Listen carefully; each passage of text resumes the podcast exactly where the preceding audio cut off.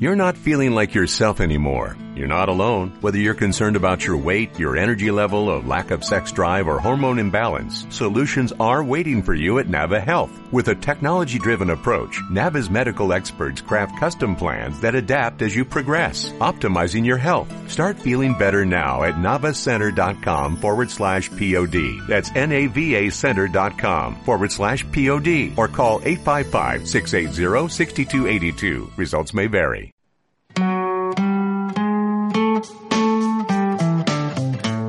Hecho y Derecho. Un programa de la Escuela de Derecho de la Universidad de AFIT.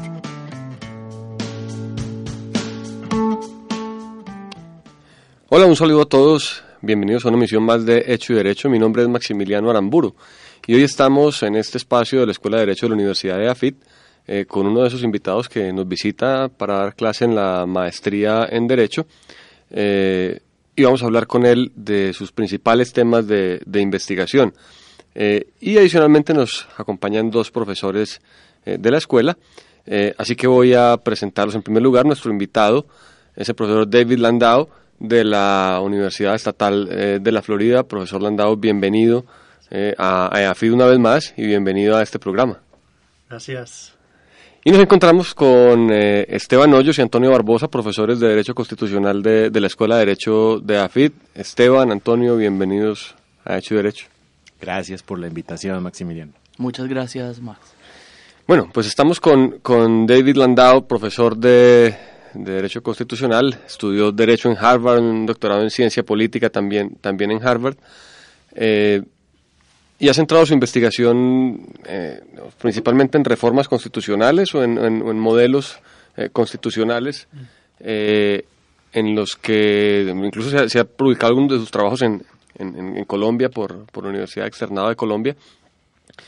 profesor Landau, ¿por qué no hacemos una, especie de, introducción general a, en qué consiste el, estado actual de las investigaciones que, ha desarrollado? Mm. Bueno, gracias.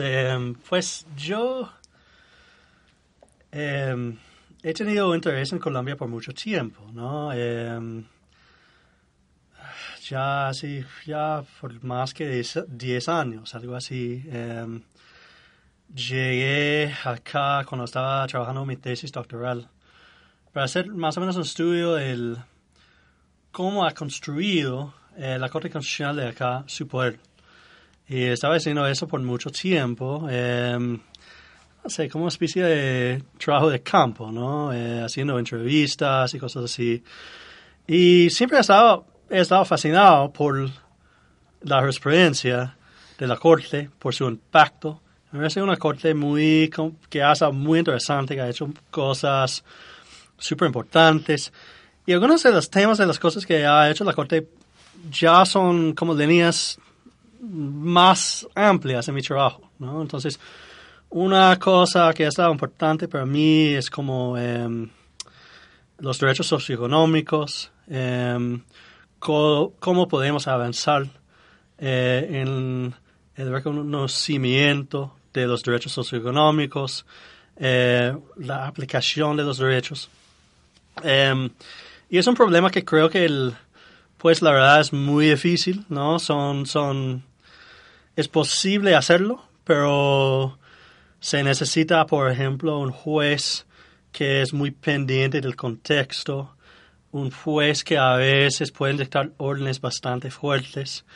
Y había un momento en Colombia que fue posible hacerlo, ¿no? Que había algunas órdenes de la Corte muy interesantes sobre temas socioeconómicos.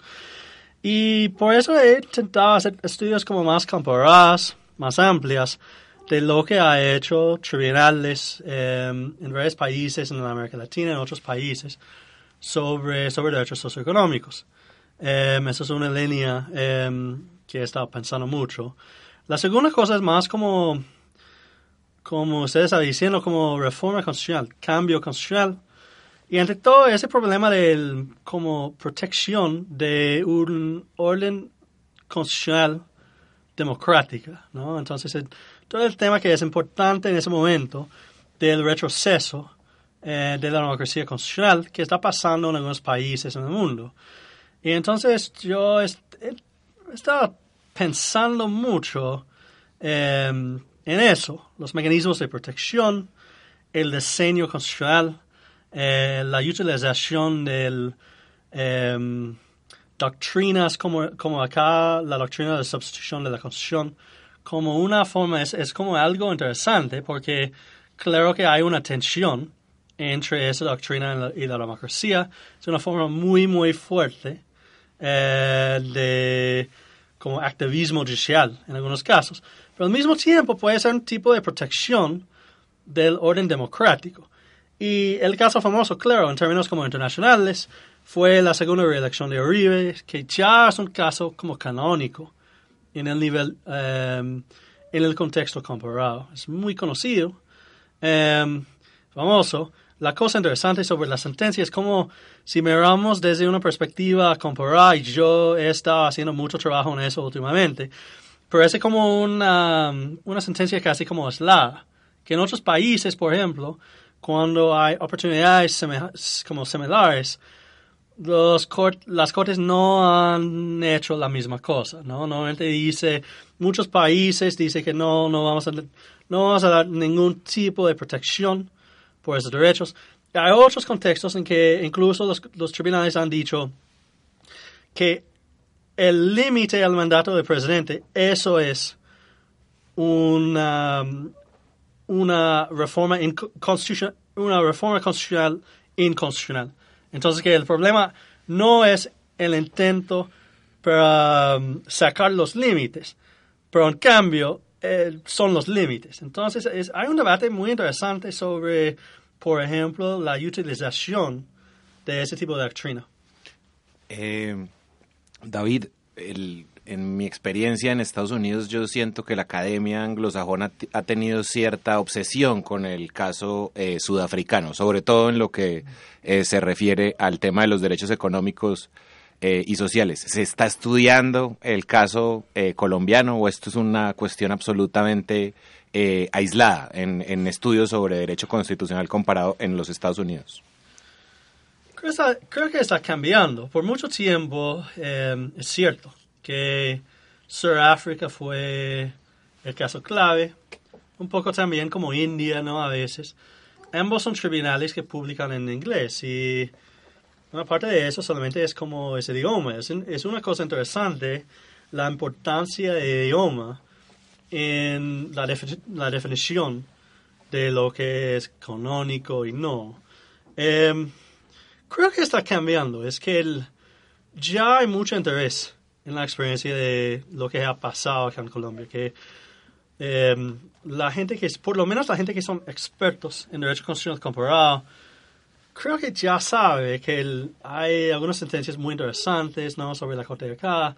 La jurisprudencia es, están estudiando más, ¿no? Em, y pues con Manuel José Cepeda publiqué hace un año eh, un libro que la verdad es, es como eh, sentencias traducidas de la corte en inglés, con comentarios y esa cosa. Y, y, espero también que eso sea como un poco de apoyo, ¿no? Por eso, porque sí es cierto que el idioma es importante. Es, es mucho más fácil por los tribunales que trabajan en inglés por ser parte, por lo menos, de ese tipo de, de Y es un problema grande en el, en el campo, pero pues ha cambiado. Eh, al mismo tiempo, que necesitamos avanzar mucho más en eso, ¿no? La experiencia de Colombia, todavía hay muchos casos que no son conocidos. Y también si pensamos en los otros países de América Latina, ah, hay muy poco que, que, son, que son conocidos. y hay cosas interesantes pasando en muchos países, ¿no? Entonces, algunos países que, que son mucho más estudiados que, que otros. Eh, David, nosotros no tenemos en Colombia una gran tradición de derecho comparado y ese es uno de tus campos de trabajo. Yo quisiera que nos contaras un poco por qué es importante hacer derecho comparado, qué lecciones arroja este tipo de trabajos y como algunas cuantas características de qué es un buen trabajo en derecho comparado para ti. ¿Qué es lo útil del derecho comparado y cómo debe hacerse buen derecho comparado como algunos consejos para los que están interesados en ese campo? Pues sí, es una buena pregunta. Creo que la importancia, de pronto es, es algo como un poco difícil, depende mucho del propósito, ¿no? De investigador. Pero me parece que el, una cosa que podemos saber mejor con derecho constitucional comparado es para entender otras posibilidades eh, de diseño, de jurisprudencia. Es como un poco para entender eh, cuáles son las opciones en el mundo, ¿no? Para hacer una cosa. Y eso es muy útil. Eh, es muy útil, creo que, por los tribunales. Y es muy útil también por personas que están pensando en la legislación y cambios constitucionales y esas cosas. Entonces, tiene una importancia para mí muy práctica, ¿no? Si, por ejemplo, en esas sentencias en que estaba pensando antes sobre cómo cambio constitucional e inconstitucional, es posible hacerlo en una manera muy aislada, solamente pensando en su propio contexto. Pero creo que esas sentencias no van a ser los mejores, ¿no? Y, que, que hay una importancia en pensar qué ha hecho otros tribunales en el mundo sobre el mismo tipo de problema. Eso es una cosa que, la verdad, sea una parte de la estructura básica o no. Y es muy difícil dar una respuesta a esa pregunta solamente sobre, sobre el contexto doméstico. Es como casi necesario hacer una investigación más comparada en eso. Y bueno, la verdad es que en mi país es igual. Es que el derecho constitucional comparado en Estados Unidos tampoco es un campo de estudio muy marcado, ¿no? Sí, sí tenemos académicos, pero había un debate, por ejemplo, en la Corte Suprema de Estados Unidos hace como 10 años, entre dos magistrados de la Corte Suprema, eh, eh, Justice Breyer y Scalia. Y el debate básico es que es si, es si había en algún momento, eh, si fue un método de interpretación constitucional Em, que es como em, prohibido mirar las sentencias de otros tribunales. Entonces, Scalia dijo, no, pues nunca es una cosa apropiada. Entonces, y para mí también eso es una, es una pérdida muy grande, ¿no? Que, que no tenemos esa visión mejor de lo que está pasando en otros países en el mundo. Eh, ahora, ahora eh, mencionaba el, interés personal eh, en el caso colombiano y en la Corte Constitucional colombiana. Yo aprovecharía esa, esa, esa, respuesta con lo otro que has dicho. Es en ese contexto comparado, ¿cómo calificarías el, el, el, avance o el retroceso de Colombia en, ese periodo, en esos periodos que, que, que, se ha estudiado en, en, ese, en ese campo que, de, tu investigación? Mm sin, entrar, sin entrar en consideraciones políticas. Sí, claro, sí, sí, sí, sí, sí. Pues, sí, eso también es una pregunta muy, muy difícil, muy interesante. Es como,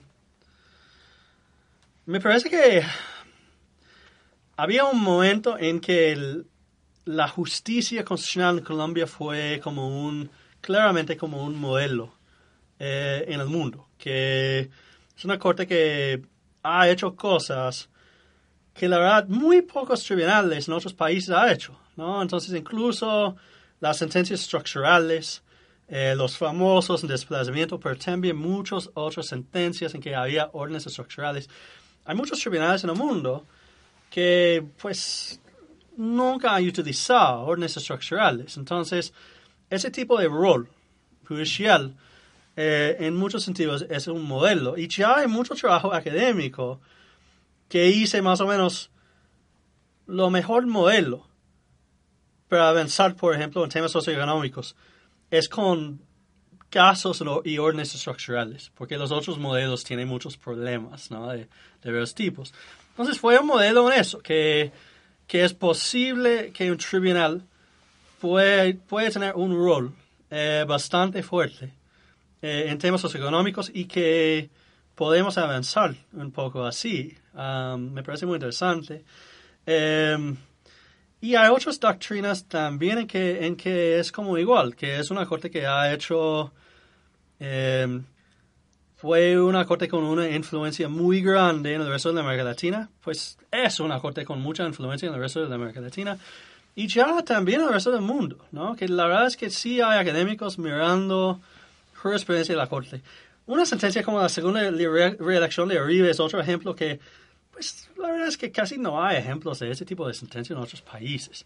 Y más con una sentencia con, en que había cumplimiento con el orden de la Corte. Es, es fácil por una Corte decir una cosa, pero acá sí, la gente cumplió con la sentencia. Eso no ha pasado en muchos países. Entonces fue, eh, pues, ha tenido ese rol muy importante eh, por muchos años. A veces es solamente una corte. Y es cierto acá que mucha gente dice que la primera corte fue como corte de oro, ¿no? Pero la verdad es que la corte ha tenido ese rol de intervención por mucho tiempo, por muchos años, con cambios en los magistrados. Em, y pues entonces, en ese sentido, creo que sí es un, es un momento clave.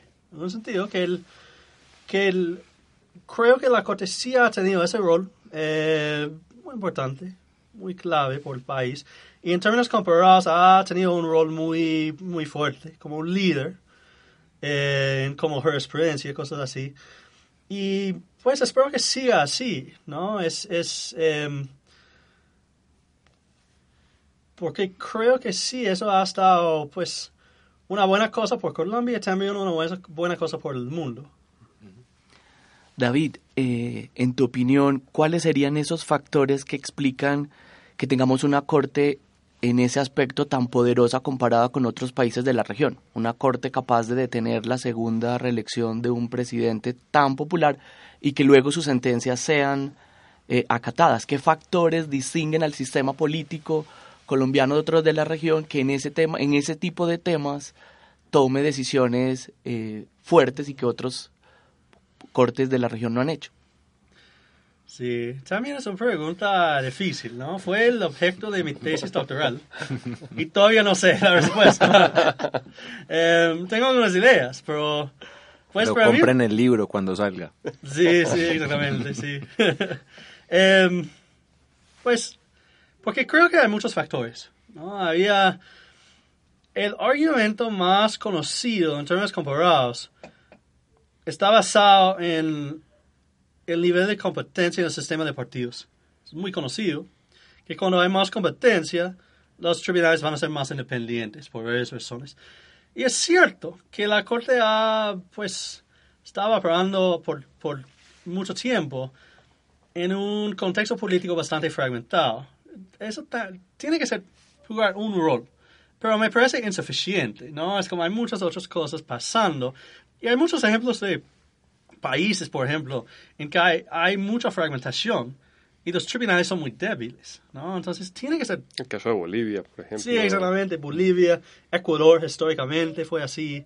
Em, e, e, entonces creo que hay otras razones, ¿no? Que sean pero son más difíciles para hacer estudios comparados, ¿no? Una cosa importante, estoy seguro, es la historia del derecho constitucional en ese país, que nosotros sabemos que estudiamos Colombia, decimos que había un cambio muy fundamental en 91, y es cierto, pero al mismo tiempo, siempre ha estado un tribunal acá con poderes constitucionales de un tipo de protagonismo en el país que por mucho tiempo, en parte por la acción pública, creo, y en parte por el contexto político acá, incluso durante el, durante antes el Frente Nacional, es cierto que no siempre ha estado un tribunal totalmente independiente, pero siempre ha tenido un rol importante. Entonces,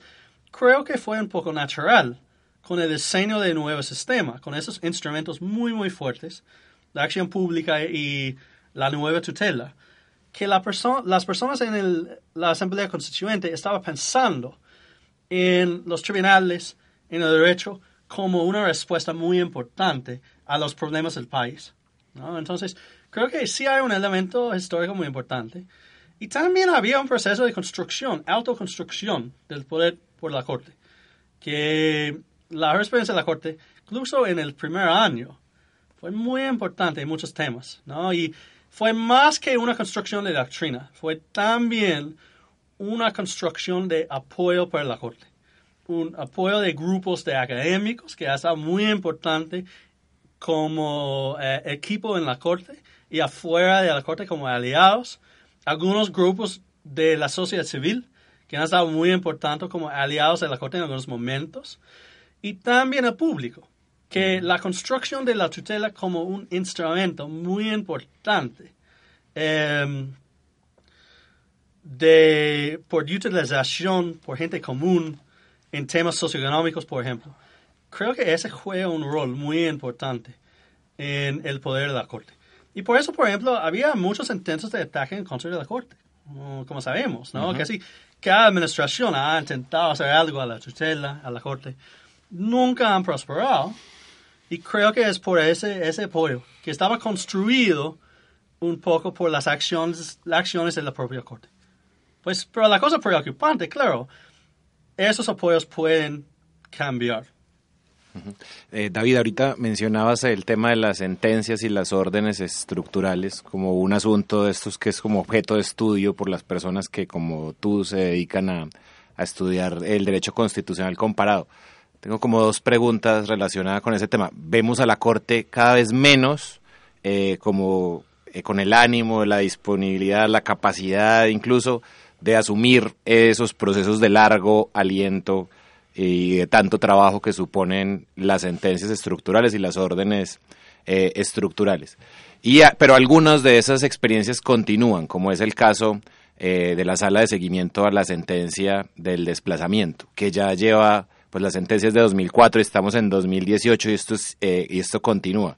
Yo aquí la pregunta que tengo, yo sé que también es una pregunta difícil, es cómo defender esa actuación eh, de la Corte y lo que supone las órdenes estructurales, etcétera, eh, cuando una sala de seguimiento tiene que operar en relación con una sola sentencia durante tanto tiempo. ¿Cuál es tu opinión eh, en general sobre pues cómo seguir defendiendo esas órdenes y ese constitucionalismo dialógico y experimental en un contexto tan difícil? Mm. Pues para mí me parece que, que, las sentencias estructurales, ante todo en temas socioeconómicos, son muy importantes, ¿no? Porque es, hay muchas cosas que no sabemos en derecho constitucional comparado. La mayoría de las preguntas no tenemos respuestas muy claras. Pero en ese tema sí tenemos algunos estudios empíricos y también una teoría muy, eh, muy buena para decir que la mejor respuesta muchas veces a problemas socioeconómicos son respuestas de la Corte, sentencias de la Corte, más estructural. Y entonces, Em, espero que siga la corte, ¿no? Con ese tipo de sentencia. Pero claro que es muy costoso, eh, cuesta mucho en muchos términos. A veces en términos del recurso de la corte, por ejemplo. Esas dos sentencias de salud y desplazamiento, con el proceso de seguimiento más avanzado, costaron mucho por la corte. Todavía siga eh, costando en un sentido que la Corte no es una institución muy, muy grande, ¿no? Es como, es bastante pequeño. Y hay salas especiales, ah, solamente en ese caso, hasta personas solamente de los equipos de un nivel muy alto, solamente trabajando en esos casos, en algunos momentos. Entonces, estoy de acuerdo que es difícil. Desde mi juicio, 14 años no es mucho por una sentencia estructural. Probablemente necesitamos como 30. Eh, porque en Estados Unidos, por ejemplo, hemos tenido algunas sentencias estructurales sobre, sobre la raza, por ejemplo, em, las escuelas, también cárceles y cosas así. Y esas sentencias duraron muchos años.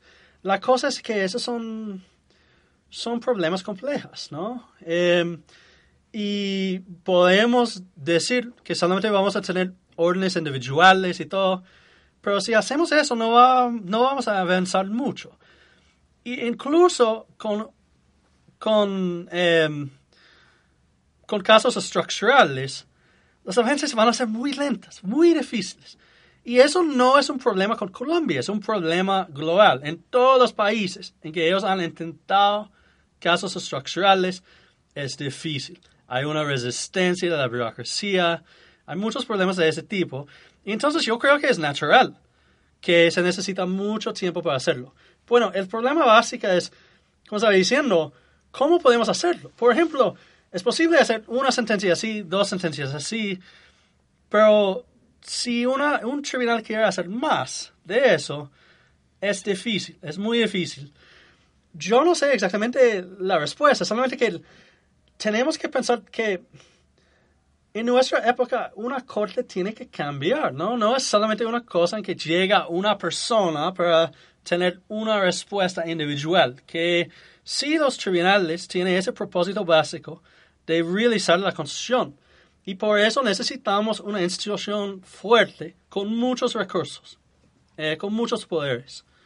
Em, y para mí sí sería una buena cosa pensar que hay más problemas en que necesitamos respuestas estructurales. Em, y pues estoy preocupado, pero espero que sigamos con la voluntad para hacerlo. En ese sentido, eh, ¿sería bueno tener periodos más largos de los jueces constitucionales? O sea, el caso, el caso de Estados Unidos es eh, de vida, de vida sí, vitalicios. Y el colombiano de ocho, limitados a ocho años. Hay otros casos en los que, en los que incluso es menos. Eh, lo que debe durar son los periodos de los jueces constitucionales para garantizar ese, ese seguimiento. Ese seguimiento. Sí, eso es también una pregunta muy difícil. Em, yo creo que no. Pues la verdad es que para mí me parece que el diseño del sistema constitucional acá en Colombia es muy bueno, ¿no? En muchos sentidos. Em, y en Estados Unidos, la verdad es que esta nominación por vida, hemos tenido muchos problemas con eso. Em, ya está llegando en la corte personas de como 45 años. Y esas personas van a estar en la corte por 30, 40 años, por seguro, ¿no? Entonces, el caso del último magistrado, por ejemplo, que sí, tiene... Sí, como 90, algo así, ¿no? Algunas, algunas como llegan como muy joven y después están en la corte ya, pues, eh, por 40 años, algo así. Es el pasado, el nuevo Gorsuch creo que es como 47, algo así, como menos que 50. Va a estar en la corte por, por, por muchísimo tiempo. Em, y eso a veces es problemático. Si miramos la edad como promedio de las personas en la corte, la mayoría son personas de más de 70 años. Y eso es una perspectiva distinta, ¿no? Entonces, creo que es importante que tenemos cambios en la corte, que es una cosa sana. Em, es cierto que hay riesgos, que cuando hay un año en que hay muchos cambios en, en las personas en la corte, puede lograr como muchos cambios en la jurisprudencia. Algunos son buenos, ¿no? Como avances y para repensar cosas, es sano. Pero podría también brindar retrocesos, ¿no? Es posible. Lo que ha pasado acá en Colombia que es interesante es que ese no ha pasado mucho, ¿no? Cambian los magistrados, pero la, jurisprudencia ha cambiado algunas cosas, pero siguen muchos temas como iguales. Creo que la verdad es que es, los, es los son los equipos la gente siga en la corte como magistrados auxiliares, ¿no? Son los mismos. La mayoría de las personas que son magistrados auxiliares en la corte son personas con muchísima experiencia, que han trabajado no por un juez, un magistrado antes, pero por como dos, tres magistrados antes. Ya han estado como en tres, cuatro em, cortes, ¿no? Entonces, de pronto eso es...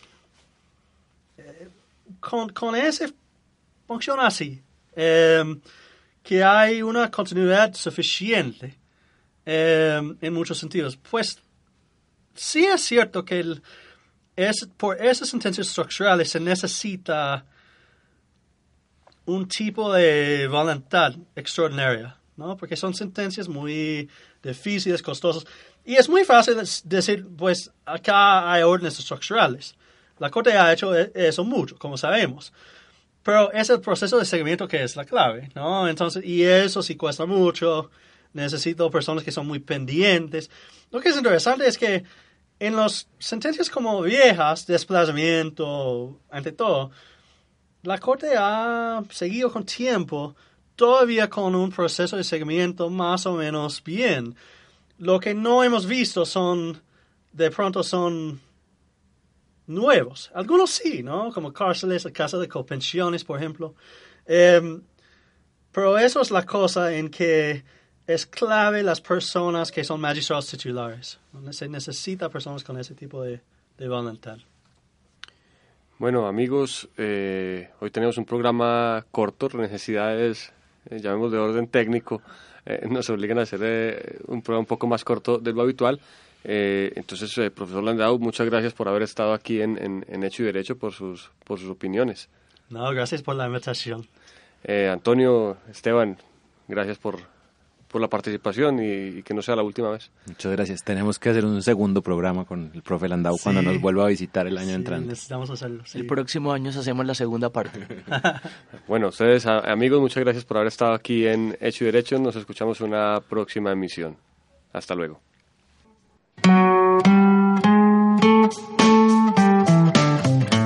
Hecho y Derecho. Un programa de la Escuela de Derecho de la Universidad de AFIT.